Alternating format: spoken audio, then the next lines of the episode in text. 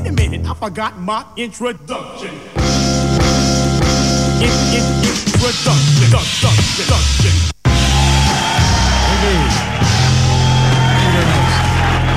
Lo que viene. Octava temporada. Programa número 7. Super 107.5 en la ciudad de Rosario. Esa voz seductora que habló recién, el señor arroba JC Palacios Oc. La otra voz seductora, el señor arroba En los controles, otro seductor. el seductor del programa, el Olvidate. señor Leo. WhatsApp de la radio, dígalo a usted que le sale hermoso. Yo el año que viene prometo, prometo que lo digo. Es fácil, es 341 la característica que todos, casi todos tenemos. 305, Sí. como cualquier Peugeot. 1075, como el dial a través del que nos está escuchando. O los últimos números de la URL si nos escucha por la web. Exacto. Seguimos en arroba lo que viene 107.5, arroba lugares y sabores, arroba mundoliquido.tv. Atentos a Mundo Atento a Líquido. Mundo Líquido. Escuchanos cuando me ponga las pilas en Spotify. Estamos hablando de eso fuera del aire. Estoy atrasado. Debo como 5 programas. 6 con este. Muy pronto, muy pronto los podcasts en Spotify. La info y todo lo demás también atrasado en loqueviene.com.ar. En casa de Herrero Cuchillo Palo. Tal cual.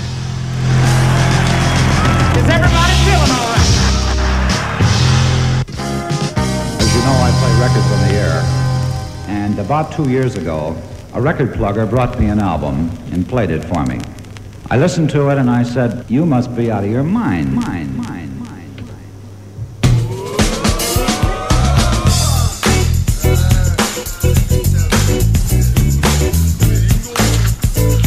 Che, yo quiero probar algo, ¿eh? Quiero ver si tengo el celular eh, muteado, a ver, o, o no. ¿Querés que Eh, te llame? En vivo. No, no, no, no.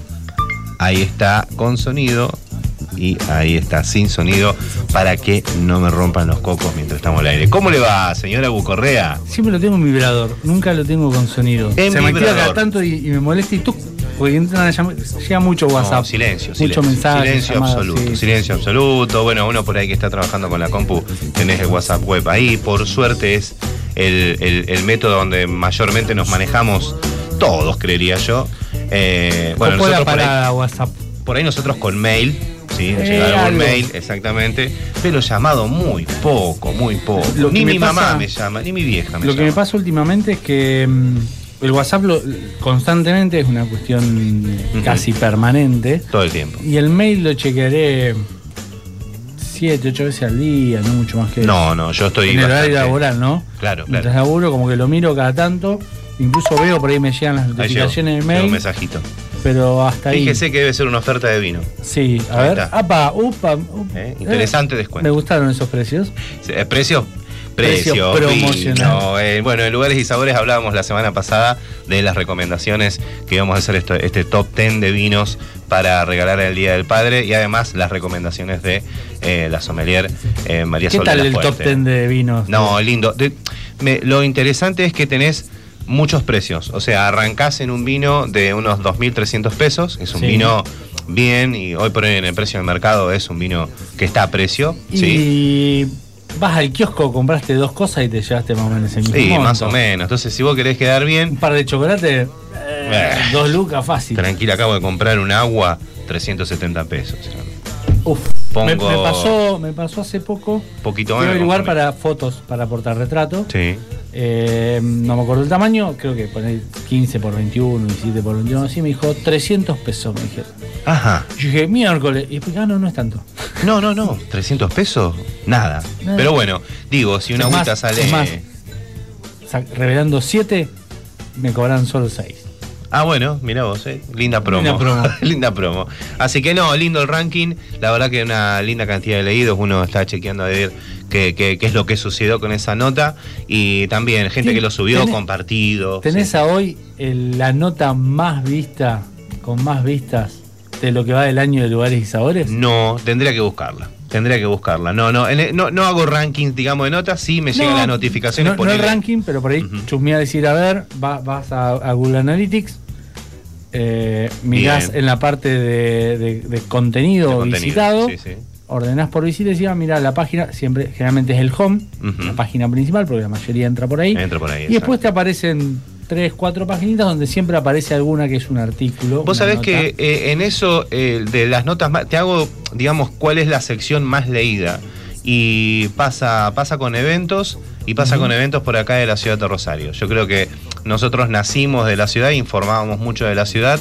Eh, por supuesto que con la pandemia empezamos a, a trabajar más a nivel nacional. Los lanzamientos eran todos sentaditos en casa con su copita de vino en mano. se, pero se- se mundializó se todo. mundializó todo, entonces teníamos información de todos lados y empezamos a trabajar con distintas agencias de Buenos Aires y, y del resto del país y bueno, todos con la necesidad también de comunicar y empezamos a, a trabajar, digamos, más a nivel nacional. Si bien yo ya venía haciendo coberturas en distintos eventos, pero eran muy puntuales, se masificó un poco más.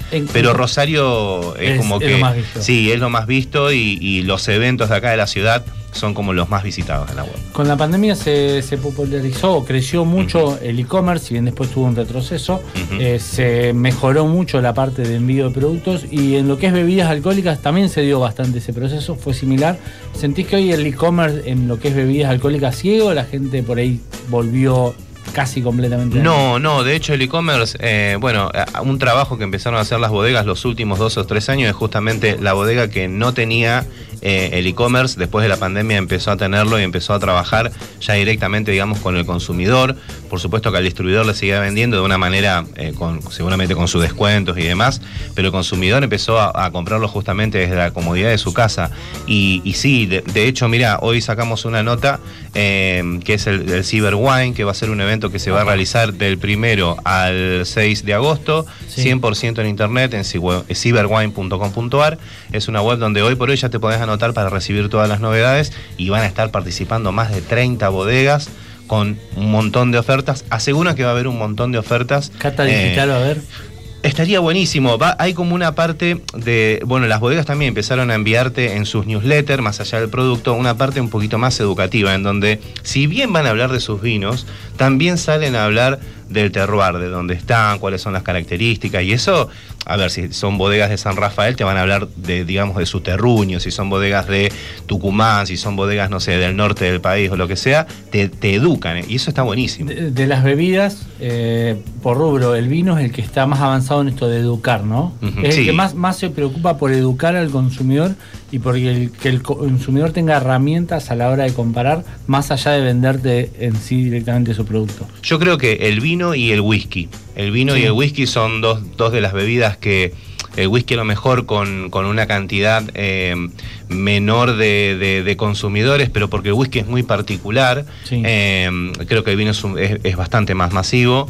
Eh, de hecho, uno puede ver en las propuestas gastronómicas que hay hoy por hoy, todos tienen una buena carta de, de vinos y por ahí de whisky tenés los más conocidos. Eh, y creo que sí, que hoy por hoy es el que, el que más educa, digamos, es el vino. Pero igual yo creo que la, la base de la educación del vino, eh, a mí me tocó dar una vez una charla en donde eso vos después podés trasladarlo a cualquier bebida. Sí. Porque las bebidas van a tener, eh, excepto, no sé, algún gin o algún vodka que no tienen un color, pero después el análisis de- del el- el- olfato y- el y, aroma. el aroma y, y- y la boca, digamos, de- del producto se puede trasladar. Todo lo que aprendemos con el vino se puede trasladar a cualquier otro tipo de bebidas. Sí, por ahí la, la bebida blanca, la particularidad que tiene, esto que siempre nos, nos dice Seba, esto de probarlo primero solo, después probarlo con hielo y después empezar Claro. a agregarle otros productos como para conocer cuáles son los sabores propios de, de esa bebida. En el caso del vino siempre lo tomás solo. Si bien hay, alternativas para tomarlo con, con otros ingredientes. Sí, sí, sí, absolutamente. Bueno, una vez, una noche, con el señor Sebastián Tevez, me acuerdo que recién salía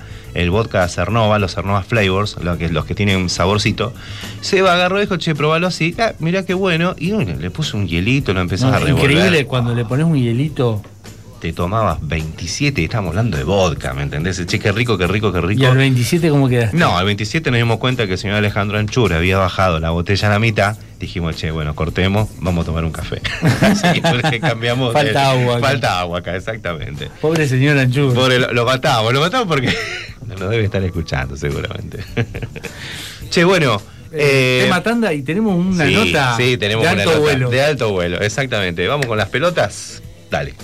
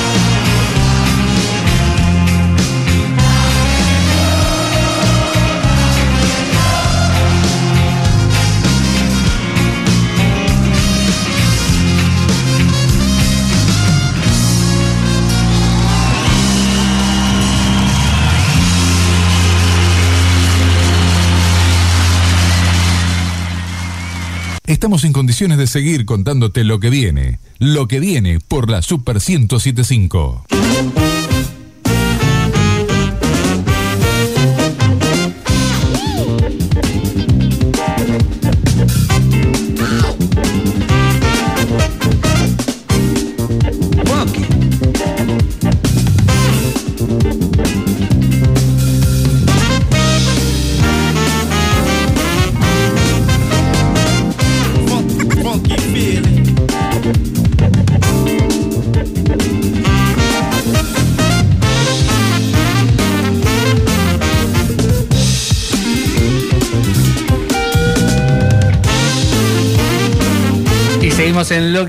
Lo que viene es eh, una propuesta que se viene para este eh, domingo 18 de junio. Bien, mucho- muchos eventos y muchas cosas para el Día de la Bandera. Sí, esto es la carrera colombófila por la cuna de la bandera, se llama obviamente por el eh, Día de la Bandera.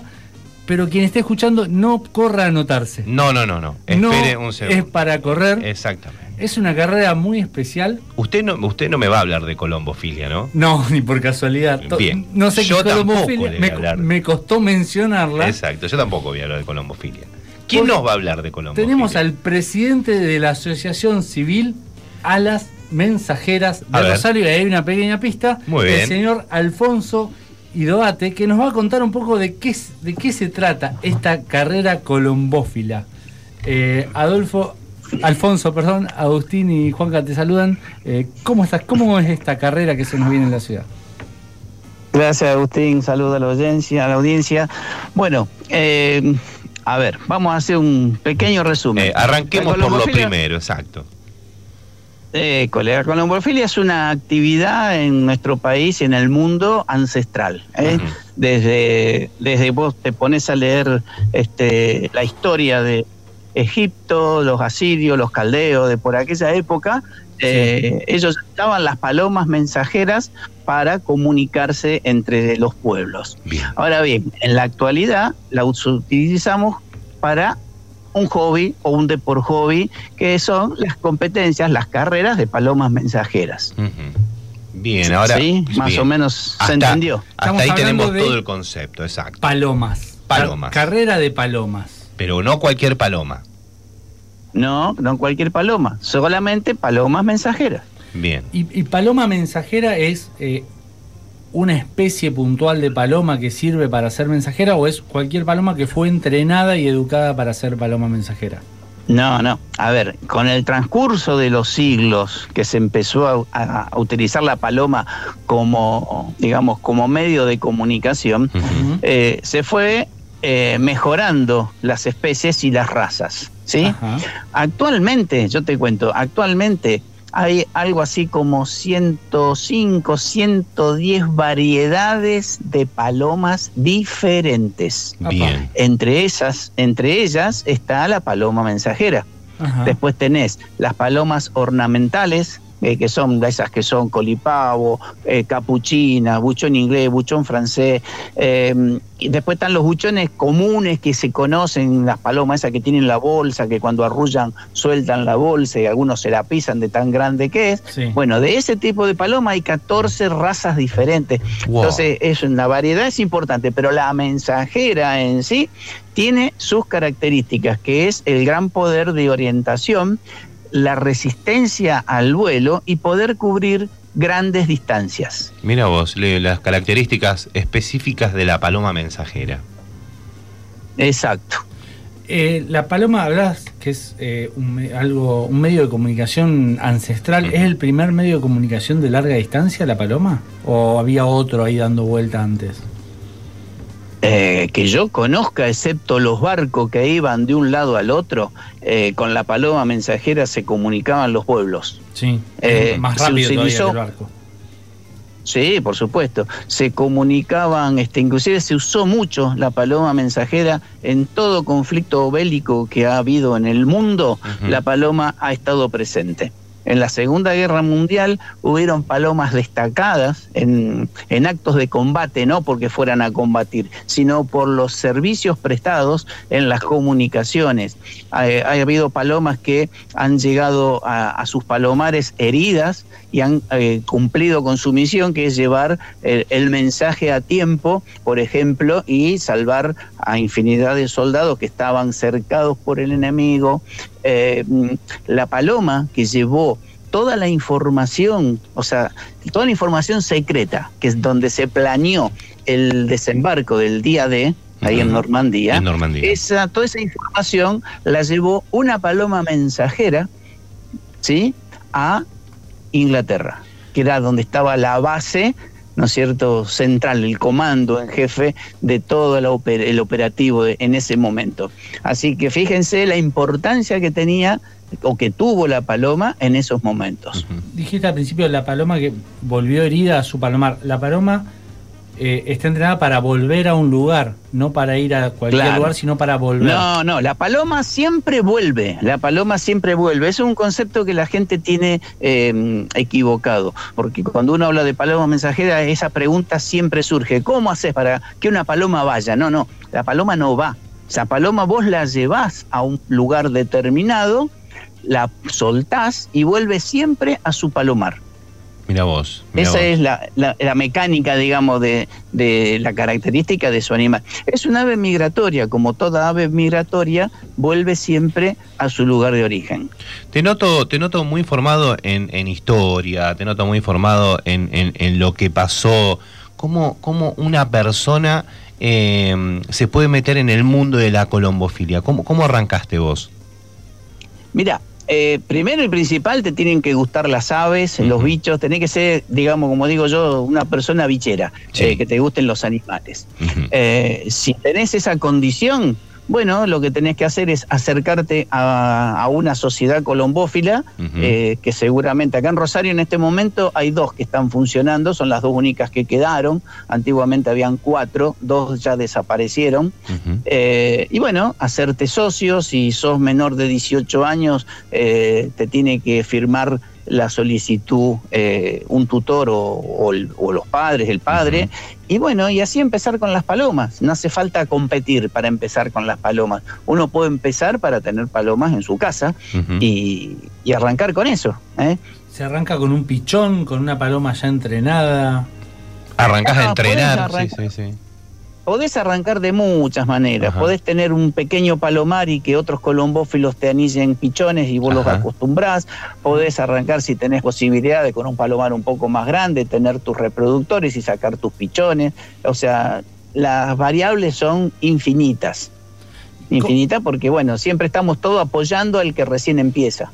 ¿Cómo es esto de la carrera eh, que vamos a vivir este domingo 18? A las 10 frente al bueno, momento. Porque si la paloma vuelve, ¿cómo, es... ¿cómo, corre la paloma? No, no. El asunto es así. A la ver. paloma vuela. La paloma vuela, exactamente. El, asunto, el, el que no corre así, vuela. Mira. Eso, exactamente. Eh, el asunto es así, llega el camión que transporta las palomas, uh -huh. eh, que es un camión eh, acondicionado ad hoc con jaulas, eh, jaulas individuales en las cuales se colocan hasta 28 palomas por jaula uh -huh. eh, para que estén cómodas separadas por sexo para que no haya peleas entre ellos porque por allí viste eh, pueden haber este, algunos picotazos aletazos que pueden ajá, lastimarse ¿eh? entonces se las pone separadas y esas jaulas están adaptadas para que se le pueda dar de comer y de beber agua en caso de que el camión, no, o sea, el camionero y el convoyer no puedan realizar la suelta el día y la hora programada por claro. cuestiones climáticas. Sí. ¿eh? Entonces se tiene que quedar un día o dos días en el lugar de suelta.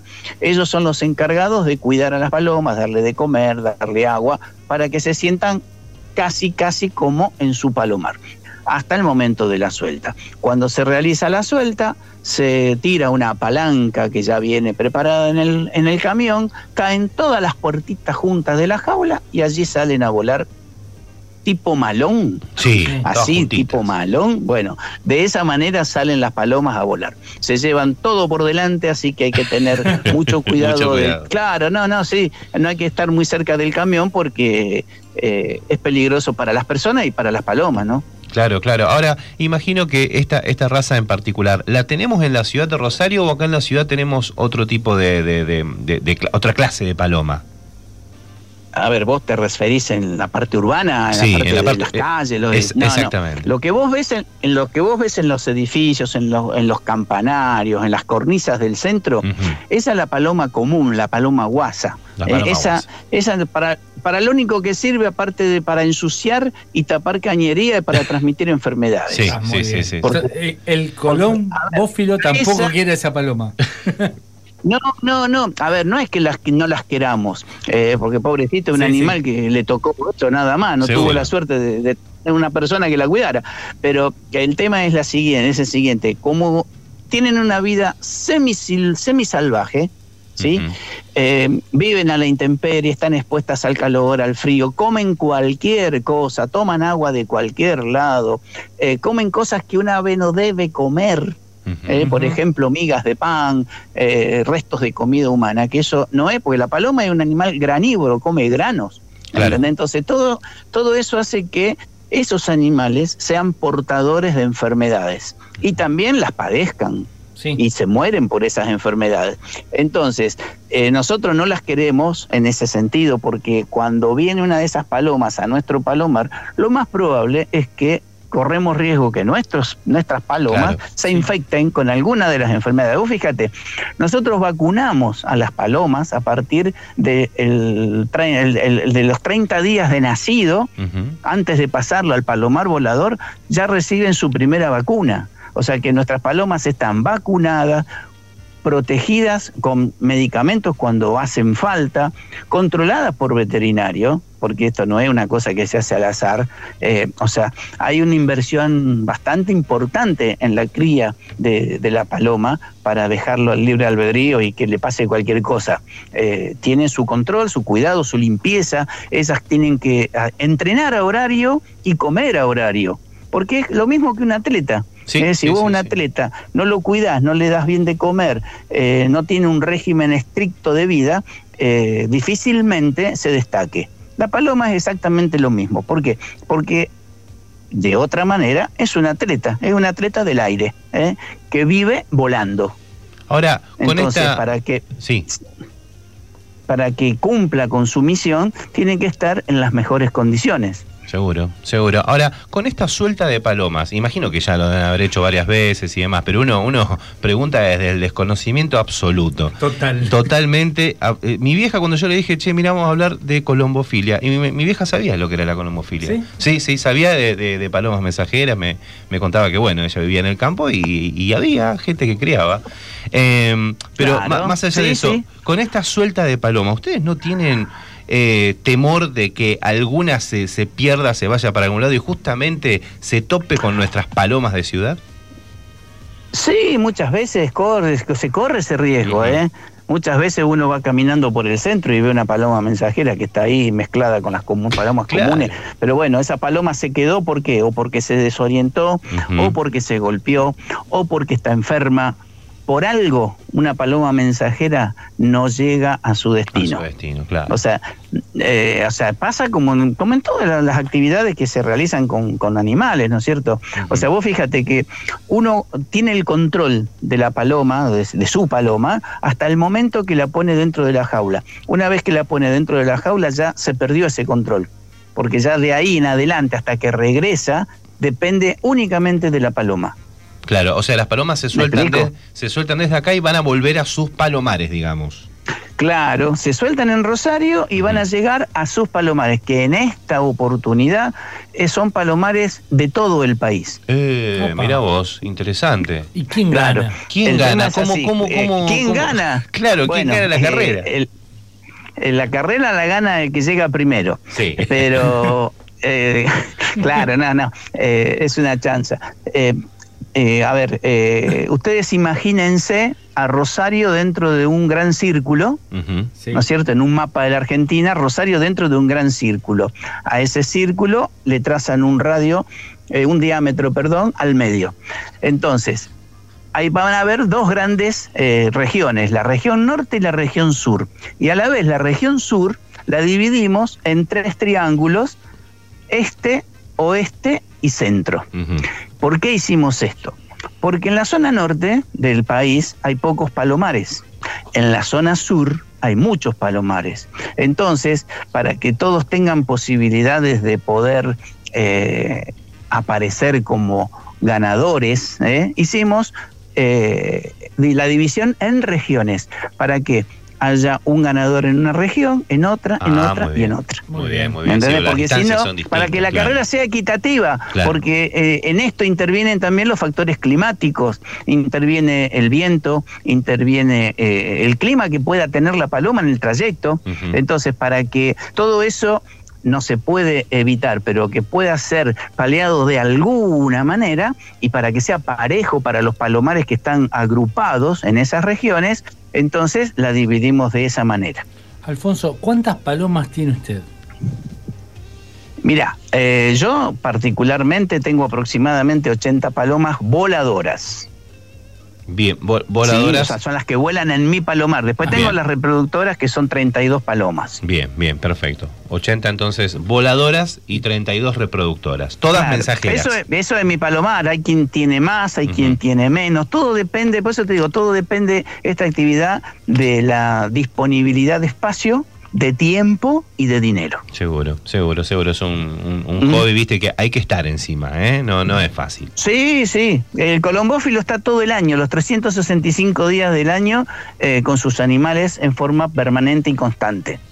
Muy interesante. La verdad, tengo, vos, ¿eh? Me encantó porque aprendimos. Desde mi ignorancia tengo 827 preguntas. Muchas Claro. deben ser muy Claro, Bueno, claro. Cuando vos quieras, cuando vos quieras, en un programa que vos determines, me avisás, voy a la radio y charlamos y te correspondo todas las preguntas que pueda. Con, la, pa- con una paloma Una gan- paloma campeona. acá. Una, campeona, una acá. campeona queremos.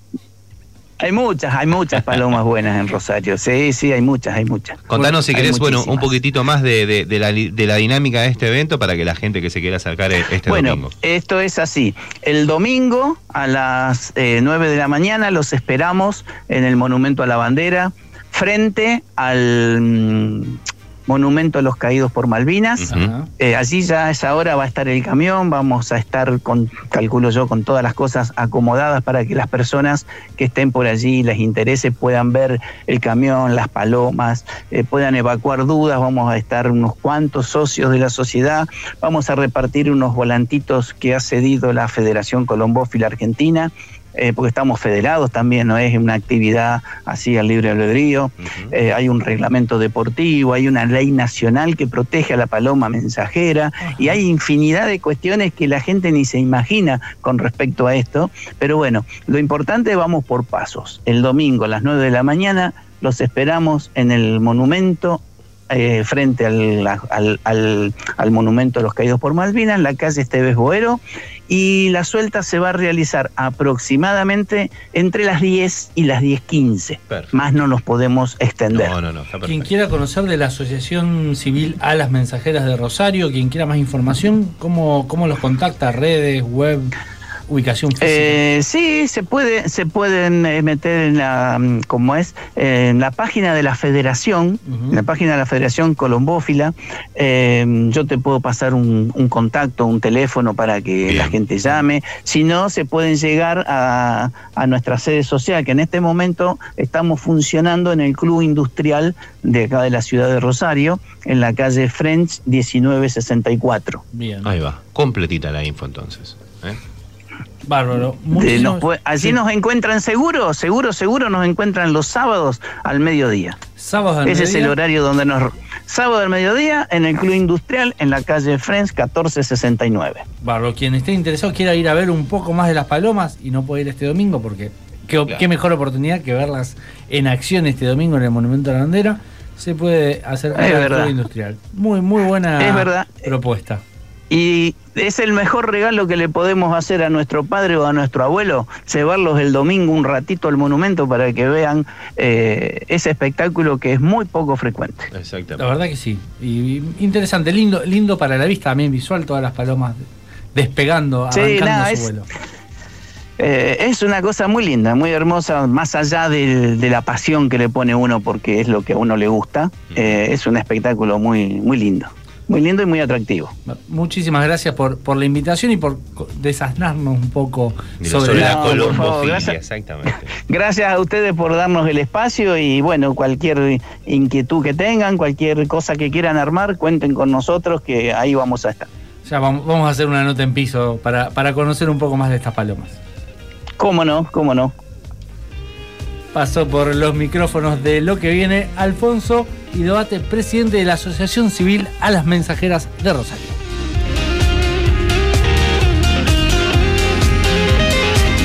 Lo que viene por la Super 1075.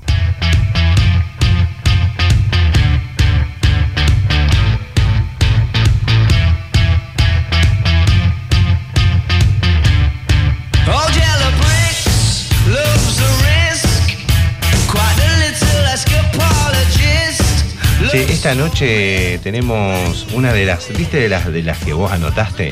Sí, sí. ¿Eh? Las Vamos a- anotaste, exactamente, está anotado. Bueno, Me estuve Saldo, saldo de cuentas. almorzando con el señor Claudio Piva de, de Taquito Resto Bar. Me suena. Eh, le suena a Me suena, señor. amigo de la casa. Y me dice, che, Hace ¿por qué- mucho que no le hacemos nota al señor. Hace mucho, hace mucho, exactamente, Sí. pero ya, ya le vamos a estar haciendo, ya le vamos a estar haciendo. Y me dice, che, ¿por qué no se viene con Agustina a comer algo? Y dice, dale que te espero. Bueno, dale, buenísimo, le digo yo. Le digo, viernes nosotros nos desocupamos nueve y media, vamos para allá. Así que vamos. Pregunta, porque nos ha tocado y me gusta, me gusta cuando la iniciativa es así. ¿Nos va a traer la carta o es menú ya definido por el señor? Me, me contaba Claudio que en Rosario cada vez están quedando lugares, eh, menos lugares que se especializan en pescado. Ajá, ¿Viste? sí. Y ellos cuando arrancaron, que arrancaron bien como parrilla, una de las cosas que mejor les salía era el pescado a la parrilla. Y como se está perdiendo un poco esto, me dice, che, Juanca, nosotros acá tenemos buen producto eh, para, para poder hacer la parrilla, pescado a la parrilla, y además, bueno, sumaron cazuela de marisco y demás, así que con este fresquito me parece que nos va a venir bien. ¿eh? Así que bueno, habrá que elegir el vino. Ya le vamos a preguntar a un, un amigo experto que tenemos acá qué podemos tomar para, para cómo para- acompañar el cómo menú. acompañar el menú, ese pescado a la parrilla, pero también va a haber una cazuelita de marisco. Así que bueno, de Taquito Restobar, después del programa, Boulevard Segui 2250, vamos a estar ahí, por supuesto que tienen. ¿Podemos terminar antes? Eh, no, ¿Nos dejás, Leo, salir un ratito antes? Sí, no, dice que no, no, no, no nos dio, no, No, nos no, dio el ok, vamos a tener que ir hasta las 21.30. Así que bueno, después del programa de Taquito Restobar, ahí estaremos. ¿eh? ¿En- ¿De qué dirección? Por si alguien Boulevard quiere Segui ver. 2250, si alguien se quiere acercar a pedirnos autógrafos, viste, Foto. hablar un poquitito, alguna foto, algún fanático del programa, vamos a estar allí. Que Restobar. nos van a pedir otra cosa, ni Sí, foto ni sí. autógrafo. No, no, no, por por eso. Lo del plato. Lo del plato, exactamente. Boulevard Segui 2250, la zona sur de Rosario, de Taquito Restobar.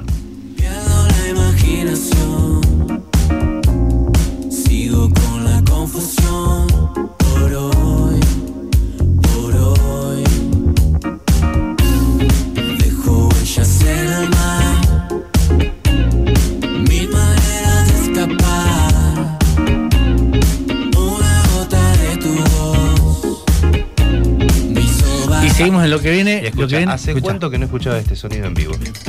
Ahí va. No, no es que Agustín está doblando algo, no. Ay, pero que ven que se Ah, está bien, escucha. es impecable. Hasta ahí, ahí va bien, bien, vamos poniendo. Eso, exacto. tiempo. El primer tiempo. Ahí va, vibró toda la mesa. Vamos con el segundo, ahí va, a ver. Ahí alargué. Ahí, ahí alargue, ahí alargue. Va- ¿Vamos a penales? Dale. Ah. Exactamente, lo tenemos. Aplausos, aplausos, porque lo anunciábamos hoy en las redes sociales. El señor Nicolás Mercol, sommelier de la ciudad de Rosario, integrante de la Asociación Rosarina de Sommelier. Y lo que trajo hoy es un lujo. Hablamos de, de taquito. Bueno, ¿Qué esto, significa? esto es un, un- un taquito, un caño y una rabona, porque lo que estamos por beber hoy no- nos lo va a contar él. Yo tuve la posibilidad de probar no este. No, no, el, no este. el, el aroma que El aroma. llegó y lo tengo lejos, Te saludamos, Nico, ¿cómo estás? Buenas noches. ¿Cómo andan? Buenas noches y gracias por invitarme. No, por- lindo. eh, la verdad que es, es un placer siempre eh, contar con, con los sommeliers de la Asociación Rosarina de Sommelier, gente amiga de la casa, de Víctor Diamante ha venido, Griselda, Mica Vicini, hemos hablado con Ailén también por teléfono porque la Colo andaba caminando en ese momento, me acuerdo que no- Recuerdo, no, pudo venir, pero bueno, hablamos con ella. No voy a tocar la copa sin indicaciones. No, no, no, yo tampoco quiero. Nico, primero contanos qué trajiste esta noche. Tengo entendido que vos tampoco lo probaste. Exacto. Sí, sí, sí. Esto nos llegó hace una semana Rosario. Está embotellado. Nuevito. Nuevito. Está embotellado hace dos meses, todavía sin etiqueta. La idea era traerlo para, para testearlo, ir viendo cómo, cómo va evolucionando en botella. Y po- por, eso te lo traje sin etiqueta, ¿viste? Sí, la sí, primera sí, vez que lo estamos descorchando es ahora. Estreno, estreno. Estreno, sí, sí, sí. ¿Qué significa eso de sin etiqueta? Sin etiqueta. Nosotros hoy en el, en el mercado tenemos la primera añada, que es la 2021. Ujú. Esta ya, ya embotellamos la segunda añada de este vino, Mayo Francés, que va a salir al mercado yo creo que para final de año. O sea que O sea, lo estamos anticipando. Es un vino ¿eh? que va a salir para fin de año y lo tenemos acá y como va a salir para fin de año todavía la botella no tiene etiqueta. Fue embotellado, dice M.F. MF 2022. 2022. 2022, exactamente. Lo vamos, Con después lo vamos a ver en redes. liquid paper. Con liquid paper, ¿no? Exactamente. Una, una artesanía. Tremendo. Yo Bueno, quiero. Vamos a hacer un enfrento, primero. me enfrento ¿eh? a un vino de estos. Vamos a hacer un. Pará, pará, primero vamos a hacer un brindis. Un brindis. Brindis. Déjame probar. Pero sí, tengo que probarlo, yo no lo olito. Bueno, vamos, Uf. vamos. El aroma es impresionante. Sí, sí, Ahí va, un brindis. Salud, silencio de radio, pero un silencio lindo. Mm, Mm, lindo para nosotros que estamos probando. claro. El señor oyente pobre está escuchando. No, sea, que, que se descorche un vino a esta hora es la hora de descorcharse un vino, ¿o no? Que se cruce a cualquier vinoteca, mini market, Es muy rico Sea, esto. Exactamente, riquísimo. Es muy rico. Bueno, eh, ¿qué es lo primero que tendría que hacer yo? Me enfrento a un vino. Primero, lo primero, Nuevo. Lo, lo que yo recomiendo, sí o sí, y, y lo más fundamental es la temperatura. Una hora de heladera, 40 minutos de heladera, está perfecto. Lo fundamental para tomar un tinto y disfrutar un tinto en el litoral argentino. ¿Viste cuando te dicen tomarlo a temperatura A temperatura ambiente, sí, sí. De, de qué ambiente? Porque Claro. no es lo mismo el ambiente de, de. Santiago del Estero que el ambiente de Ushuaia. No, no, no, Estamos no, hablando de dos ambientes con Distinto, unos grados de totalmente diferencia. diferente. Eh, tomar un tinto a temperatura ambiente en Rosario, con la humedad que tenemos y los cambios de clima que tenemos, no lo vas a disfrutar. Dato importante ahí, tocaste un tema importante. ¿Afecta la humedad al vino? No, vos sabés que Ajá. Rosario se- sería uno de los mejores lugares para guardar vino en Ajá. botella. ¿Viste cuando te hablan de la estiva en botella, la guarda Sí. en botella? Rosario sería el- uno de los mejores sitios, de los mejores lugares por la cantidad de humedad que tenés. Constante. Sí. Eso es- después que- Constante seguro, en. Rosario humedad, constante seguro. ¿Cuál sería el peligro que vos tendrías en Rosario? Son los cambios bruscos de temperatura, de, de subir de Sí. pasar de grande temperatura a baja o viceversa. Esa sí. Pero el vino en Rosario sería un ideal para guardar. Bueno, este clima no, no, el otoño no ha sido gradual para nada, o sea, estábamos con calor, el otro día, pumba, frente frío y hizo frío. O sea, una- una Y después calor de nuevo, frío, Exacto, calor. Y así está. Hermoso. Pero bueno, a nivel humedad, al vino le viene, en Rosario le querés guardarlo, le viene bárbaro. Sería una de las regiones para guardar el vino eh, ni siquiera acostado, parado. Paradito. Claro, pues mantiene, mantiene humedad. Claro, la humedad hace que el corcho no se reseque y que no. Exacto, exacto. No se genera esa, esa porosidad. Solucionaste el tema de la temperatura, una hora de heladera, Ujú. abrís, eh, servís. Lo primero y fundamental es el- la vista. El Ajá. vino tiene que estar limpio, con brillo. eh, fíjate, no tiene turbidez. No, limpísimo, limpísimo, exactamente. Puede ser más, más oscuro, más profundo, más claro. Eh, yo creo que, díganme si coinciden conmigo, es eh, los No, es tonos azulados del clásico Malbec, violeta azulado. Violeta a su lado, exactamente. Eh, posteriormente vamos a la parte. Ah, ahí los olfativa. vi, ahí los vi. Sí, sí, sí, sí, está, está presente. ¿eh? A la parte olfativa, cata en vivo, ¿eh? Tenemos ahí una. Se mete la nariz bien adentro de la copa, por lo que veo. Sí, sí, sí, sí. Y aparte No, con una no es fosa un, nasal. un, un oler desde arriba, No, así no, como no, si no. quiere. No, no, no. Eso para el es- coñac, guárdatelo para el coñac, eso. si, mm, si estás eh, mm, si son muchos los vinos que vas a catar, hace de cuenta que querés Soler y no, no la idea no es acercarla tanto, porque sí el- es uno de los órganos más, Sí, sí, te queda- que se colapsan más rápido. Sí. Sí, vos. sí, sí. Eh, Sí, lo, lo- lo comprobé cuando fui a probarme perfumes para comprar, ahí viste como el olfato pobre Claro, y bueno, se te anula queda anulado. Acá es un aroma mucho más ameno, pero igual si vas a oler mucho, imagino que en un momento... Eh, café, por lo general te dan café Es- para limpiar la, la nariz. Ah, eso justo iba a preguntar, la, la- la boca la limpias con un poco de agua, oliendo café, esperaba algo más suave, me, me Sí, sí, sí. Es como que el café te resetea. Exacto. Ajá. El café te, te- te Es como resetea. un golpe fuerte de olor para volver a... Hay veces que, qué sé yo, tenés jornadas donde catás eh, 60 muestras. Catás. Sí, no sí, sí, tomás. sí, no, no. Qatar es dos Tomás. sorbitos. Exacto, y es más, la- la- por lo general eh, tenés el spitter, eh, escupís el vino, ¿viste cuando te dicen eh, Sí. escupir el vino? Es escupir el vino, Con exactamente. 60 muestras te, te puedo asegurar que te, que te pega. Sí. Sí. Sí, por más que sean dos traguitos, Exacto. son 120 traguitos. Igual los que me gustan los todos. No, Sí. por supuesto. Bueno, estuve la Se posibilidad repite, de. se vuelve al que gustó. ¿Cómo es la.? Pues imagino que es una, una situación laboral.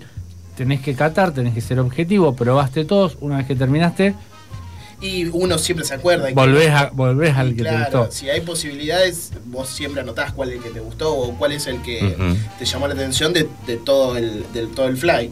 Así Mm. que, que sí, sí, sí. Yo para la Malbec White Tasting hice eso. eh, probaba apenita un poquito, sabía un poco la, la- la- la metodología y me anoté. ¿Cuántos flies fueron? Eh, ¿Siete? Fueron siete flies. Siete flies, siete flies son siete pasadas de seis vinos cada uno. Y me anoté los siete que me gustaron. Y de ese me dejaba la copita para tomarlo. Entonces. Es mucho siete, ¿no? Dejarte siete para guardar para tomar después. No, pero era un poquito así, con agua de por medio, con comida de por medio. No, no, no. Ahí el que se iba a doblar era porque quería, ¿no? Porque- Siempre se habla de- del maridaje, ¿no? De qué vino te conviene tomar para qué comida. Cuando vas a una cata que, que hay variedad de vinos, la comida es más neutra o más... ¿qué- ¿Cómo es la selección de esa comida? Hay, hay, mucha, hay mucho formato de cata y mucho formato de eventos. Por lo general, uno si, si va a una cata presentación de una bodega, puede ser eh, primero catar los vinos con, un, con una tos- tostadita, con unos palitos de grisines, porque la, la idea es que el protagonista sea el vino. Sí. Seguro. Y después sí te terminás comiendo, qué sé yo, una tabla de fiambre, una picada, como para acompañar. Y después tenés otro tipo de evento que sí ya son catas maridadas, donde los protagonistas se reparten. El vino, qué sé yo, arrancamos con un rosado que se resalta con cual o tal maridaje. Ujú. No, tenés como dos formatos. Hablas recién del tema de resalta. Hay comidas que favorecen al vino y hacen que ese vino tenga mejor sabor por la combinación que se da en boca. Exacto. Sí, sí, sí. Se, sí. se busca, igualmente, a ver, creo que en, en las catas se busca un poco eso también. Siempre, si, si bien en estas cenas maridadas, se- como dijiste vos, se reparten un poquitito eh, el protagonismo, la comida y el vino, claramente hay una combinación que eh, está pensada y no, no, no, no te va a desagradar nunca. Y en las catas de vino, donde el protagonismo es el vino, tampoco se va a buscar que se invada tanto la boca, porque justamente el protagonista es esto. El protagonista del vino y vos dejás eh, la comida para lo último. Claro, claro, claro. Pero bueno, que es- uno siempre, mm, como mi corriente frente a las catas, cuando te dicen, che, eh, tengo tal vino y, y sí o sí lo tengo que comer. Claro. Uno, uno muchas veces eh, no piensa así cuando estás en tu casa. Abrir la heladera, ves con qué. Entonces, Tampoco hay mucho para elegir normalmente en tu casa para Claro. comer, tener dos o tres cosas. No, o, se- o te dan ganas de tomarte un vino y tener Y una punto. milanga. Y ya fue, la ganas de corchar y tomar, se terminó. mientras que siga ciertos eh, eh, ciertos alineamientos que son muy generales. ¿Cuáles serían esos lineamientos generales? Ahí te compliqué. No, no, pero por ejemplo, siempre te dicen, eh, y mira, el pescado, te, te lo dicen con culpa. Yo al pescado no lo como con blanco. Bueno, pero escucha, si te gusta el tinto, hoy tenés varietales tintos que te pueden acompañar a un pescado. Hablaban antes del Exacto, pescado. de, de ese maridaje, Eh, tal cual. un pinot noir, una garnacha, un monastrel, cepajes que capaz que no son tan cargados tánicamente, no son cargados tan con tanto cuerpo como puede ser este Malbec, Ujú. y te acompañarían un pescado que es una comida más liviana.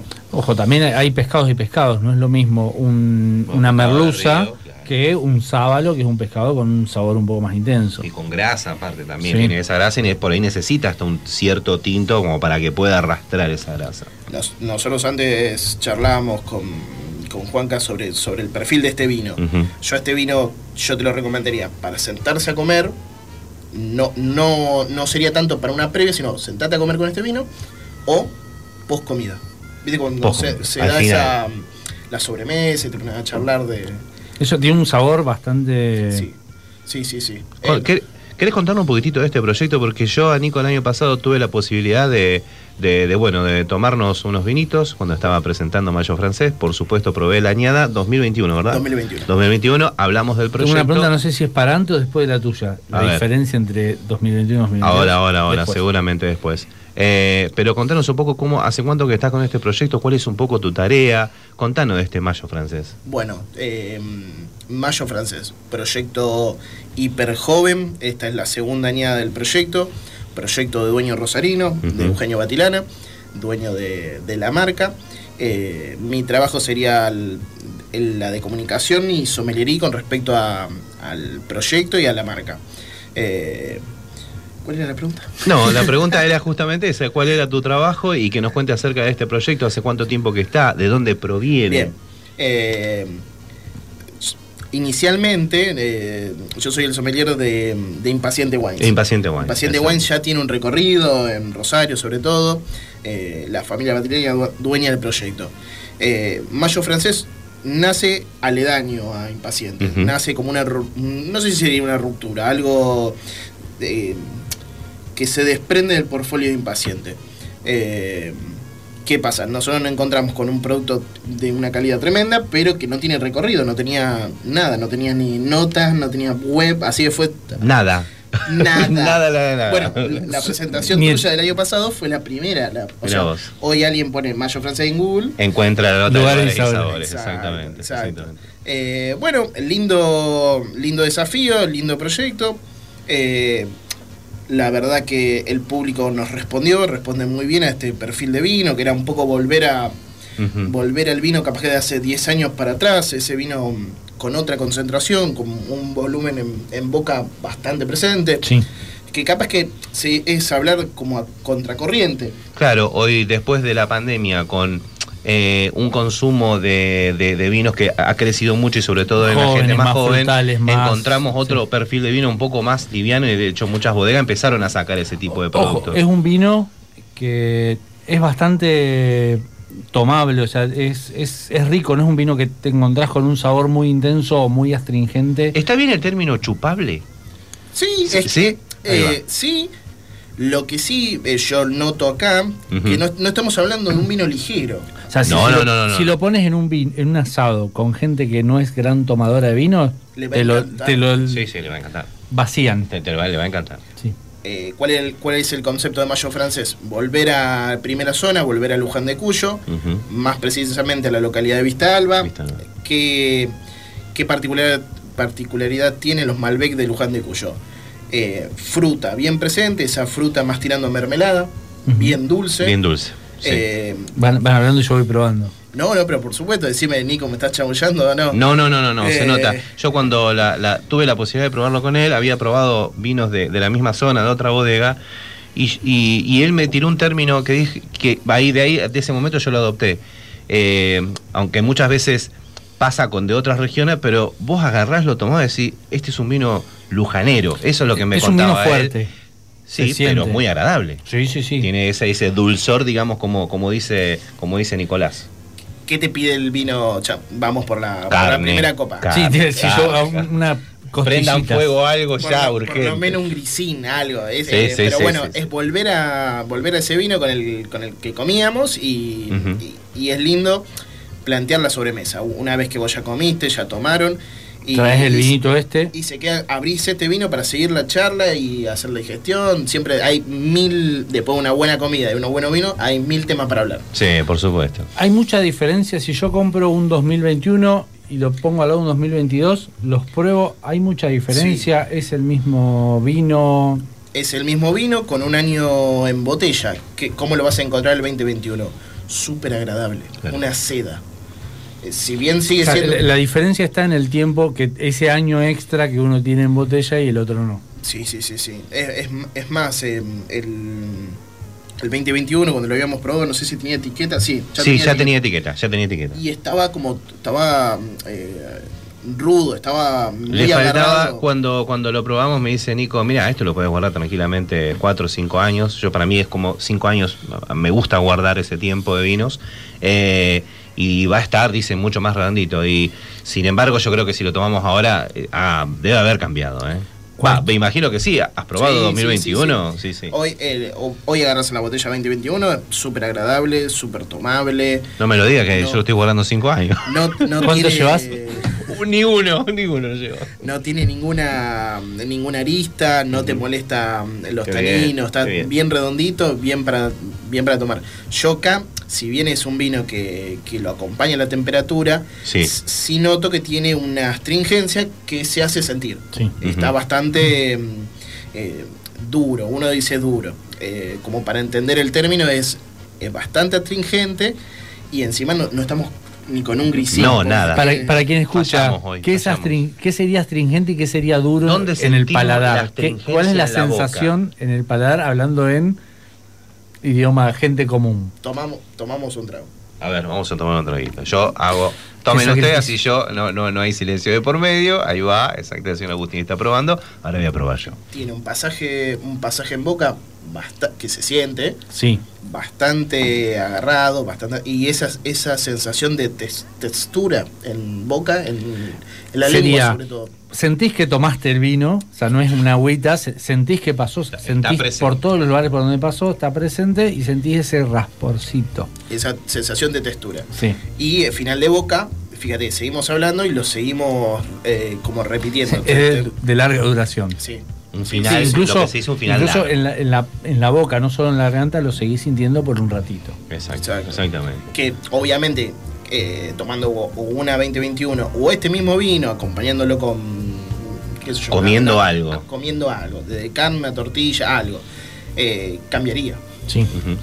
Che, Nico, y este, este, bueno, este trabajo eh, en la 2021, recuerdo que lo has comunicado y, y me acuerdo de cuando hicimos la nota, venías de, de hacer una presentación, de dar una cata en, en- en una vinoteca, eh, pero después ya te tiene un poquitito como más dentro del proyecto, ¿sí? Ya has, has ido a la bodega, has ido a visitar, y eh, esto lo, lo trajimos de Mendoza porque la, me- literalmente secuestré una caja perfecto, hay que hacer esas cosas. ¿eh? Que hacer- literalmente secuestré una caja Se está enterando eh, Eugenio. del proyecto eh, Si no, que pague el rescate. sí. No, pero aparte, eh, es cuando te gusta lo que haces, eh, sos, sos metido, sos chismoso, Todo, querés tocar, todo, querés sí, probar sí, sí, todo. sí. Así que, que sí, sí, lo- pobre Eugenio lo tengo, lo, lo vuelvo loco. ¿Lo, lo probaste antes de embotellar? Eh, Ah. e- Este, este no, pero probamos, por ejemplo, de barrica eh, todo lo otro, todo el portfolio de impaciente. Ajá. Eh, Todo lo que está por venir de por impaciente. venir, bueno. exacto, Uh, Y- hoy está en barrica. el color es impresionante. Me- a mí me sorprende el color. ¿Cómo Apenas cambia? sale de la barrica O sea, es vos- vos impresionante. estás hablando, estamos hablando que un 2001, 2021, perdón, es un vino mucho más eh, amable, más Sí. suave que en ese año se suavizó. Este 2022 de barrica a, a embotellado, a unos días embotellados, cambia, ya hay un cambio de sabor. Vos decís, eh, cuando lo saco de O sea, barrica. si vos agarrás de la barrica y te tomás un vasito, Sí, lo embotellaron bueno. hace cinco días, una semana y lo probás. Bueno, eh, en los, los viajes que estuvimos haciendo mm, eh, este año, cu- ¿cuál, cuál era mi, mi preocupación o, o mi, mi interés? Era cómo, cómo estos tipos, que son los, los, los técnicos detrás de los proyectos, los enólogos, cómo tienen acomodada la boca Ajá. para decir, yo pruebo un vino de tanque o de barrica, Y ya sé cómo va sé a ser. cómo, ¿Cómo va a ser? yo como sommelier te lo cato una vez que ya está embotellado. Te puedo decir, mira, esto está muy agarrado, está muy astringente, posiblemente de acá uno Vos vas a saber cómo va a evolucionar dentro de la botella, ellos saben cómo va a ser el salto de barril a botella. Exacto, eso me volvía loco. Digo, ¿cómo hacen? Quiero ¿Cómo hacen? entender. Bueno, entonces, eh, de acá a tres años, cuatro años, cinco años, voy a estar eh, acá de nuevo lo que agarre, eh, Matando la pregunta. Pero claro. Se prueba de cucharón con vasito. No, ¿cómo con va a probar de cucharón, señor? ¿Qué está diciendo con el cucharón? Con las manos así, así en el barril. y- Del tanque de acero de la barrica, acero. claro, una locura. Eh, pero sí, sí, es muy linda experiencia porque hay, hay cosas re locas, por ejemplo, vinos blancos de tanque que ya están para tomar y Increíble. vinos tintos de barriga y vos decís, eh, esto no se puede tomar. Eh, Me tuve la, la experiencia con- de, la- de las dos maneras. Sí, sí, sí. molesta y... Todo, todo, todo. Por eso es que, eh, me desesperaba, ¿viste? ¿Cómo hacen estos tipos? Est- Esta cosa que estoy tomando que Clara- me cuesta, lo embotellaron y ya es un manjar. Claramente es eh, el, Ay, el- no. el estar desde las 7 de la mañana probando vino hasta las 7 de la tarde, 8 de la tarde. Qué increíble. Eh, el, el paladar se, Sí. se, se estudia, Te- se acostumbra. Proyectás, sabés, sabés, eh, cuáles son los sabores que modifica el embotellado como para saber cómo va a ser, poder imaginar cómo va a ser ese vino O, cuando esté o por qué llegás a tal o cual blendeo. Eh, También, también, el- también. ¿Por qué se buscan esas combinaciones? El 99% de los vinos que tomamos son en realidad mm, blend. Sí. Eh, Le explicamos a la gente qué es un blend. Un blend es una mezcla de tintas, de varias variedades, pueden ser varias variedades tintas o tintas con blanca o blancas con blancas. Tipos de uva que se mezclan. Exacto, cepajes. Le- frente a la legislación, con que tenga el 85% de un mismo varietal, se considera De ese sí, varietal. de ese varietal. Ej- Ejemplo, tenemos 85 Malbec con un 15 Cabernet Sauvignon frente a la ley. Es Eh, Malbec. es Malbec. bien ponerle Malbec. Un Malbec. Acá tenemos eh, de, de Mayo Francés, ¿están trabajando únicamente con Malbec? únicamente con Malbec. Bien. Eh, la finca de donde mm, sale esta uva también tiene Cabernet Franc. Oh, interesante. Eh, sí. Interesante. Qué rico que es, el Cabernet eh, Franc. Muy rico el Cabernet Franc. sí. Pero a mí me parece que el Malbec lujanero es tan particular. Sí. Es como. Yo lo tengo muy acá, muy presente, porque he ido a la región de Vistalba. Ese es el Malbec, Malbec Sí. más tradicional. Es el que... Primera zona, como dijiste. Primera zona. Primera zona. Primera zona implica tanto Maipú como Luján. Eh, los, las dos, los dos zonas comparten muchas similitudes. Ajá. Es el, es el Malbec que tomabas con, con tu viejo hace 10 años para atrás. Cualquiera de los dos son ¿Cuál? similares. Sí, sí, sí, sí, porque la, la idea de vinificación y los recuerdos que te va a traer ese, ese tinto concentrado con fruta dulce, eh, llenador, con volumen y, y para, para sentarse a comer. Vistalba, que hace muy poquito tuvo, eh, bueno, esta eh, eh, es como una zona, mm, eh, como, como pasa por ahí con el Valle de Uco, eh, zonas eh, de origen controlado, ¿es? ¿Es es DOC eh, Vistalba? No, todavía No, no. todavía no, todavía no, todavía no. Eh, no, DOC no. La única, las dos DOC que tenemos es eh, eh, DOC Luján de Cuyo Luján de Cuyo, exacto. y Creo que San fue la Rafael. San Rafael. Ah, ¿Qué la es primera. DOC? Expliquemos a la gente qué es DOC. denominación de origen controlado. O sea, quiere decir que todos los vinos que vienen de ese origen, comparten similitudes y por, por eso frente al etiquetado y, y para comunicarle al, al consumidor, vos ya le estarías diciendo de dónde viene y qué tipo de vinificación tuvo, porque comparten muchos procesos de elaboración. Ejemplo, la DOC Luján de Cuyo, todos los Malbec que se elaboran en, en Luján de Cuyo, si comparten esta forma de elaboración, entran en esta denominación de origen controlado. Exacto. No, lo que tiene Vistalba es identidad geográfica, IG. IG. Es IG, exactamente. Ha sido declarada IG hace muy poquito, creo, si no me equivoco, el año pasado. eso Así se puede bueno. encontrar en las etiquetas. Eso se puede encontrar. ¿Qué pasa? ¿Cuál es la diferencia de DOC con IG? La DOC se mete dentro de bodega. Ajá. La- Eh, controla todo el proceso y cómo se elabora el vino. exacto. O sea, tiene que tener, tiene que reunir determinados pasos y requisitos para Para poder ser una Poder DOC, certificar para poder como certificar como DOC. Por ejemplo, un, un mínimo de, de tiempo de paso por barrica. Eh, eh, por ejemplo, yo lo último que me enteré de la DOC era mm, eh, la preocupación por marcar o, o tener un cierto alineamiento en cuestión de precio. Porque, porque tenés bodegas que tienen DOC en eh, de 200 pesos y hay vinos DOC con 16 mil. Claro. Entonces era la idea de cómo, cómo tratamos de no confundir al cliente, porque uno sale... Sí, sí, 2000 sí, y el el DOC, otro- sí. si la producción está controlada, pues está la Claro, ¿cuál es la denominación de origen, Sí, sí. que por ejemplo el champán tiene una denominación- denominación Exacto, de origen claro. que solo se puede llamar champán a los que son de determinada zona, por eso su- surgen los espumantes. Y otra cosa es eh, denominación de origen controlada, que ahí ya hay lo que decías vos, metido en un proceso. Sí, eh, igual eh, eh, son más similares de lo que creemos. Eh, porque la DOC de champán también se mete dentro Ah, de tiempo de cosecha hasta dentro de, de, Ah, de tiempo, tiempos también, tiempo de cosecha Sí, sí, también. sí, muy estricto, sí. Mirá La vos. nuestra es, eh, es, es más laxa, más... mm, sí, más laxa, más nueva también. más nueva. Igual eh, está bien que sea así. El, vos cuando te cerrás mucho en, en tiempos, en crianza, en elaboración, es como que mm, te limitas solo. Porque Claro. si tenés un abanico gigante... Gigante, sí, sí, sí, sí. sí. eh, eh, Ángel Mendoza creo que siempre habla de eso, ¿no? En la DOC te vas a encerrar o, o ir tanto a lo específico. Que so- son todos iguales, no, no tenés margen para el- la diferencia. Y, si de un año para otro hubo un- alguna inclemencia, inclemencia climática y no, Quedaste no fuera. quedaste fuera de la DOC, eh, me parece piola ese concepto de te limitas tanto solo que... Sí, sí, te, te ahogás.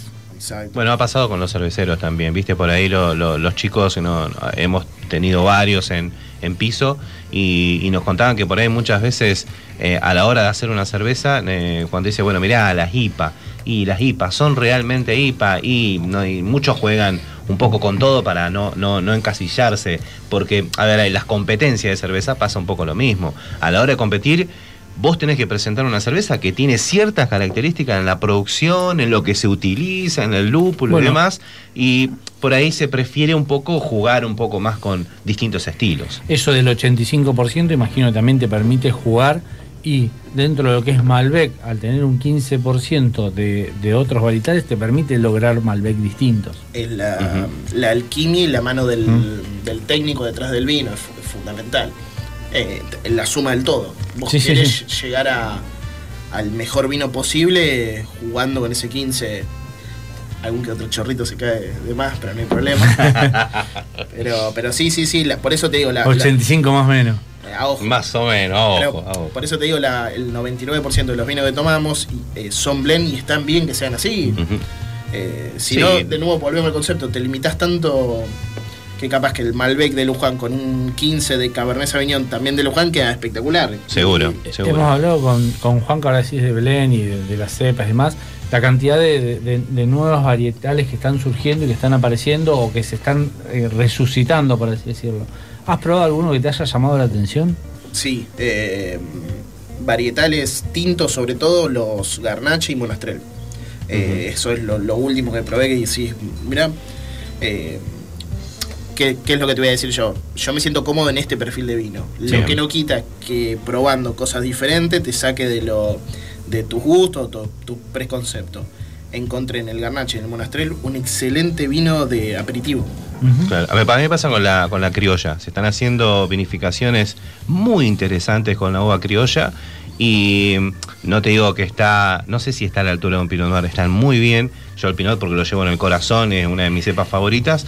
Pero me he encontrado con algunos trabajos en, la uva criolla muy interesante, como dijiste vos. eh, como un vino como para arrancar. Cuando hace calor, una uvita criolla o un mismo eh, lo mismo que nombró Nico. Eh, son vinos súper frescos, súper amables de tomar, con unas características muy buenas. Es como que salieron a rescatar ese tipo de, de uvas también.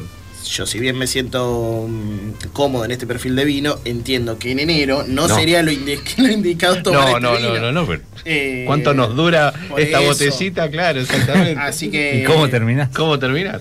eh, encontrar esos vinos, bueno, hablamos la garnacha, la criolla, La la criolla. criolla, me parece espectacular. Todos vinos ca- capaz con una intensidad un poquito más baja, más liviano, riquísimos y cuando te diste cuenta ya te bajaste la botella. No, es increíble, es increíble. Pero muy, muy rico. Pasa muy rápido, pasa muy rápido. Perfecto. Che, Nico, bueno, eh, viniste a visitarnos además de traernos esta cosa que, este vino que está buenísimo, de mandarle un abrazo a Euge cuando lo veas, decirle que está haciendo un gran trabajo con Mayo Francés. Ahora, ahora me diste ganas de abrir el que tengo en casa, porque me dijiste que ya está para abrir, pero lo voy a esperar un año más, por lo menos. Por lo menos un año más lo voy a esperar. Cinco Eh, tenés que esperar, dijiste. ¿Cómo? Cinco. Bueno, no sé si va a llegar a cinco. Eh, no, bueno, Nico nos vino a visitar también porque nos va a contar acerca de una feria muy especial. Cuando me dijo los horarios, yo dije, "Nah, esto está buenísimo. Bueno, eh, ya que tenías ganas de probar tanto el 2021 Sí. como el 2022, Compararlos así. Compararlo, Exacto, uno el bueno, otro. eh, en sociedad con Guido Rosanigo de DB Distribuciones, hacia este año dijimos, tenemos que hacer una feria para, para el trabajador del vino. Para el trabajador y la trabajadora del vino, ya sea sommelier, prensa, eh, nuestros propios clientes, vinotequeros, dueños de wine bar. eh, bueno, craneando, craneando, bueno, conseguimos el lugar, conseguimos la fecha, así que, bueno, 28, viernes 28 de julio. Ajá. 28 de julio. Julio. Julio, perfecto. Julio. Eh, Expo vinos de punta a punta. Bien, ahí va. Eh, la idea es que pueda venir tanto prensa del vino, eh, sommeliers de, de Rosario y Santa Fe y todo aquel que comercie con vino. Esto, ¿dónde va a ser? Y decime los horarios, porque eso me pareció muy interesante. Esto va Seis a de la muy, mañana. o muy peligroso, porque yo obviamente para esa fecha voy a estar acá, ya Eh, sabelo. Lo sospeché desde Lo sospeché principio. desde, desde que vino Nico, exactamente. Pero Eh, con- contanos el lugar y los el, horarios. el lugar sería España 848, Ajá. es el, la Asociación de Empresarios de Rosario. Ajá, sí, sí. un salón muy lindo y la idea del horario es que sea de 3 de la tarde a eh, 11 y media de la noche. La idea es que en- sea eh, bastante laxo el tiempo y vos puedas, che, mira, eh, a tal o cual horario entro a laburar me voy 2, 3 horas antes. Tanto sea para la tarde como para la noche. Seguro. La idea es que vos te acomodes tu horario, vayan, prueben los vinos, nadie los apure, que va a haber...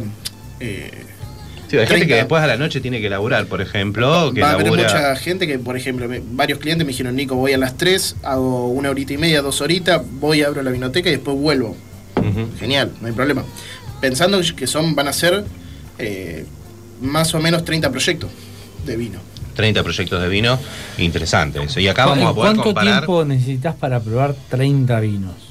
Recomendado, si lo puedo 30 probar proyectos que 30 son proyectos. más de 30 vinos. Claro. Ah, claro, 30 Claro, proyectos. claro, Hay claro. proyectos, por ejemplo, Mayo Francés va a ir Dos. con, con Dos. dos. vinos, pero por ejemplo, eh, Impaciente tiene eh, que sí, 15 etiquetas. Claro, claro. Así Mucho que- tiempo. No, mucho Bueno, tiempo. pero- Está bueno. Arranca a las 3, vuelve a dormir una siesta. ¿Cómo? y a las 7 de la tarde va de nuevo. Comenzamos la charla con catando, Sí. eh, mucha agua. No, eh, capaz que no todo hay que tomarlo, va a haber No. Peter para descartar, así que va a haber comida, eso es fundamental que, que nos alimentemos bien y que tomemos agua. Eh, sí, sí, yo creo que tres horas, eh, perfecto para hacer todo eso. No, no, no te voy a decir que nombres una por una, pero ya la- las 30, los 30 proyectos ya están confirmados. ¿Cómo, ¿Cómo fue la recepción cuando dijeron, che, queremos hacer esto? Mira, fue. mm, La recepción fue buenísima. eh, buenísima por en el sentido de que le das espacio y tiempo. Porque muchas veces eh, estamos acostumbrados a que las ferias de vino son todo apretado, te corre el tiempo. Tenés 3, 4 horitas Exacto. y nada más. La idea acá, que poco a poco se van.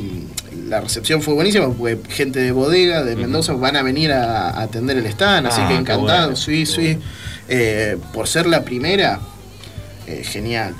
Eh, pero por ejemplo, vos me preguntabas por qué bodegas. Sí, son 30 proyectos. Por ejemplo, Impaciente Mayo Francés, eh, Versacrum, La Cayetana, después todas las, las de DB Distribuciones, que son, por ejemplo, Mira Luna, eh, Ravera Wines. Ya en esas dos ya tenés 40 vinos. Pero bueno, seguimos. Noche Imagine, eh, Callejón del Crimen, eh, ¿qué más?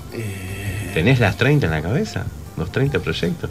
No, en la cabeza no, pero más. pero por más. eso. Bueno, pero eh, dijiste bastante. Ya dijo en ya- 240 vinos más las otras, tenés uno. En lugaresysabores.com vamos a poner los 30 proyectos. Perfecto. Ponemos el listado de los 30 proyectos. Y va, va a haber una, un ranking de lugares de lugares y sabores. sabores, Y o una calificación, no una sé, clasificación. Si vos me acompañás, si vos me acompañás después de las 7 de la tarde, salí de la oficina, vamos ahí a España, me dijiste. 17, 15 estoy 848. libre. 848, 1715, 1730, nos encontramos ahí. Yo voy a ir a la de las 3 de la tarde. Ya te encuentro, Cruzo, me tomo algo y después te espero. te encuentro avanzado, como decir, probar estos 28 Claro, yo llegué hasta acá, te toca el resto, armamos el ranking. Pero linda, linda iniciativa porque está pensado para que trabaja con el vino, que muchas Claro. veces eh, en las ferias están del otro lado, eh, dando de degustar, dando de probar, y, y bueno, sé que cada tanto salen a hacer un recorridito y demás, pero está bueno que esté pensado para, para ese público, para ese sector. nosotros hace por lo menos un año que queríamos hacer esto, ¿viste? Y, y siempre pensando en lo inmediato, nunca podíamos proyectar. Este dijimos, lo hacemos sí o sí. Así que, perfecto. eh, quieras o no quiera, le das un espacio al prensa, le das un espacio Sí. al sommelier, que capaz que no trabaja con este proyecto, pero cuántas veces los vio y nunca tuvo la oportunidad de tomarlo. Tomamos tantos vinos, nunca llegas a probar todo. Seguro, Y seguro. le das un espacio para, para probar de punta a punta todo el portfolio. Bien, Está bien, bueno. bien, está bueno, está bueno. Como este mayo francés, Tremendo. que está espectacular. Eh, Me quedó una- una yo voy preguntita. basta- Voy, bastante rápido. Me quedo, ¿eh? Sí, vos vení, se te pinchó el vaso. Estoy haciendo la previa antes de ir a de taquito. Eh, hablan de que guardaste el 2021, Sí. hablaste de 5 años. La pregunta es, ¿qué vino vale la pena guardar y cuánto tiempo vale la pena guardar? Buena pregunta. Bien. Eh, son esas preguntas espectaculares para charlar tres Sí, horas. exacto. Para- pero bueno, Trae, siete trae- minutos. trae la caja, trae el resto de la caja. Claro, claro. ¿Qué, vi- qué vinos eh, serían lo ideales para guardar? Eh, yo creo que lo, lo primero que te. La primera segmentación que hacemos es la calidad. Mm. Un vino gama media para gama alta, posiblemente en el tiempo mejore, esté mejor para tomar. ¿Qué quiere decir? Eh, los tiempos comerciales muchas veces te llevan a sacar los vinos cada vez antes. Sí. Un vino que tiene 12 meses de barrica nueva, como nos pasa a veces con el gran impaciente Malbec, eh, que es cosecha 2019, 19. es la que tenemos en el mercado ahora. Está buenísimo, pero vos decís, pucha, entro en calor cuando lo estoy tomando. Porque es un vino bien cargado, la madera está bien presente. Está la fruta, pero lo primero que aparece es la madera. Mirá vos. Ese vino lo tenés en casa bajo, Abajo de la cama. abajo de la cama, eh, espacio ideal para guardar vino, Ajá. o adentro del ropero. Lo esperás por lo menos... Tengo cajones abajo de la cama. Ahí va. Me parece que las sábanas y las toallas van a volar. No, no, volá, sacala de ahí. ¿Cómo vas a encontrar ese vino en particular dentro de 5 años? Lo guardaste 5 años, lo abrís, está redondito, muy, muy fácil de tomar, eh, súper disfrutable, no molesta la barrica, va a estar pura y es pura fruta en nariz, pura fruta en boca. Eh, ese sería como el, el primer aspecto, podemos decir, ¿por qué lo guardaría? Y porque mejora el vino. en- Claro, porque se sentiste redondea. mucha madera, sentiste como que te, te, te transpiraste un poco, calor. en calor. Este vino hay que guardarlo. Bien, después, eh, siempre me encanta ir a, a la casa de los vinos de Guido. Guido tiene vinos del, del 40, del 50, del 60, del Sí, 70. increíble. En la cava ahí abajo. En la cava abajo. Exactamente. Por ejemplo, el otro día probamos eh, Malbec Estrella del 77. Espectacular. Eh, Increíble. Es una sensación rara, ¿no? Destapar ese vino porque vos decís, me voy a tomar un vino, pero otra vez decís, lo podría seguir guardando un poco más.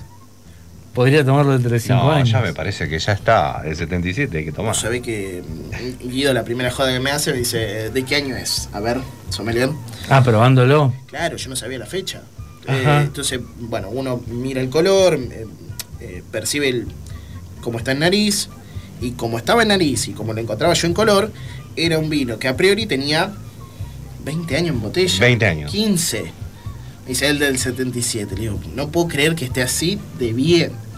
Era tremendo vino. Entonces va a decir, bueno, una etiqueta icónica, eh, pensada para que trascienda en el tiempo eh, y con, pre- con peso propio en la industria. Weiner de Estrella del 77 es un- uno de los mejores vinos de Ya se la sabe que, historia, claro, exactamente. de la historia de la vitivinicultura nacional. Vos. Mirá, que- ese año linda. fue muy bueno para y es un vino Ese- guardable. ese Se guarda acostado en un lugar oscuro, por eso decía Exacto. abajo de la cama. Es buena la Tengo un lugarcito abajo de la cama Bien. para guardar vinos. Si tenés un sótano, una cava subterránea, sería lo ideal. Para cuando me haga la casa en algún momento, creo que arranco por ahí. Está Ojo, bien, me arranco me- desde me- abajo. Me, ¿eh? tiró una vez tips que hay que tener en cuenta para los sótanos. El principal es las napas de agua. sí, sí, ha habido fundamental. gente en la zona que ha querido hacerse Fundamental. y ha tenido problemitas con el agua. Che, la verdad que, que bueno, no, es, es- cada vez que, que viene alguien, viene un sommelier, viene un bartender, vienen estas personas que nos traen estas cosas maravillosas, está No, buenísimo. esto fue no, tremendo. riquísimo, riquísimo. Tremendo. Eh, eh, está, eh, es para quedarse a hablar eh, todo el tiempo. Próximo programa en la Asociación Rosarina de Sommelier, lo hacemos allá, vamos, lo llevamos a Leo por supuesto, vamos todos para allá y hacemos un programa con, Por- con por- los sommeliers mirando los vasos diría que no hablaste mucho. ¿no? Eh, no, no, sí, hablé bastante y tomé bastante, eh, tengo esa, esa habilidad. Che, Nico, ¿querés repetir entonces fecha, lugar y hora para este evento? Viernes 28 de julio, España 848, eh, salón de la Asociación de Empresarios de Rosario, eh, de 3 de la tarde a 11 y media de la noche. Más de tre- francés. 30 proyectos con un montón de Fundamental, eh, arroba Nico Mercol, me escriben, ya sea prensa, sommelier, Nico, me pasás el link de acreditación, Buenísimo. la entrada es gratuita, pero Perfecto. por favor, para que no se... Para saber, Masifique. No, no, pero para saber cuánta gente esperamos, eh, le pedimos por favor que nos piden el link de acreditación. Yo ya te pido el link, mándame, me- mándame el link, se lo paso a Agustín, así, eh, así vamos a, a visitarlos. Mayo francés 2021. Quien escuchó y quiere probarlo, ¿cómo hace? Las redes. Las redes. Sí, sí, sí. Mayo Francés 2021, en, en la mayoría de las vinotecas de Rosario lo van a encontrar. Eh, esta 2022 van a tener que esperar un poquito más. Fin de año. Este lindo vino para brindar en Navidad. Yo de con la el Navidad lechoncito. del Con el 2000 lechoncito a la parrilla. En la Navidad del 2030 Va bien. brindaría con este vino, ¿eh? porque la verdad que está buenísimo, está buenísimo y, y está bueno también eh, esperar los vinos, pero, pero sí, 28, está- dijiste 5 años. Sí, cinco añitos. Bueno, también 2028. cinco añitos estamos. Bueno, Nico, muchísimas Muchas gracias, gracias. por venir. La verdad que siempre es un placer recibirte, es un placer hacerle nota a este tipo porque vos vas, te descorcha un vino, todos son así, todos te atienden bien. Hay Siempre una... con el del destapador. Sí, por supuesto, por supuesto. Otra marca. Otra. viene, viene, viene con el con ¿No el- la nombramos? Esa también va a estar, las Nencias también van a estar en- Bien, bien, en- perfecto. Siempre con el destapador en, en- en- en la billetera, ¿eh? Sí, en la billetera. Conozco a alguien que tuvo problemas en un boliche, tuvo que mostrar el. el- Vos sabés qué me pasó, me, me lo hicieron dejar eh, en la entrada. Sí, sí, yo eh, conozco, lo entregaba directamente. Te lo dejo regalo, no, pasar, pero te lo dejo regalo. Ya está, ahí listo. Nico, bueno, desde ya muchísimas gracias. Señor Agustín Correa. No, Nos vamos. Nos vamos, ¿eh? Nos, vamos. Y ahí, que ahí ahí- le, le- le hacemos a. Ya dejó de conducir el programa desde de los controles, Leo. Vamos a hacer que pruebe un poquito. Exactamente. Nico, muchísimas gracias. Muchas gracias a ustedes. Señor, hasta la próxima. Hasta el viernes que viene. Chau, chau. La noche tiene tanto para dar y pide firmemente caprichosa que no faltes un día a clase ni por enfermedad. La noche sopla siempre como el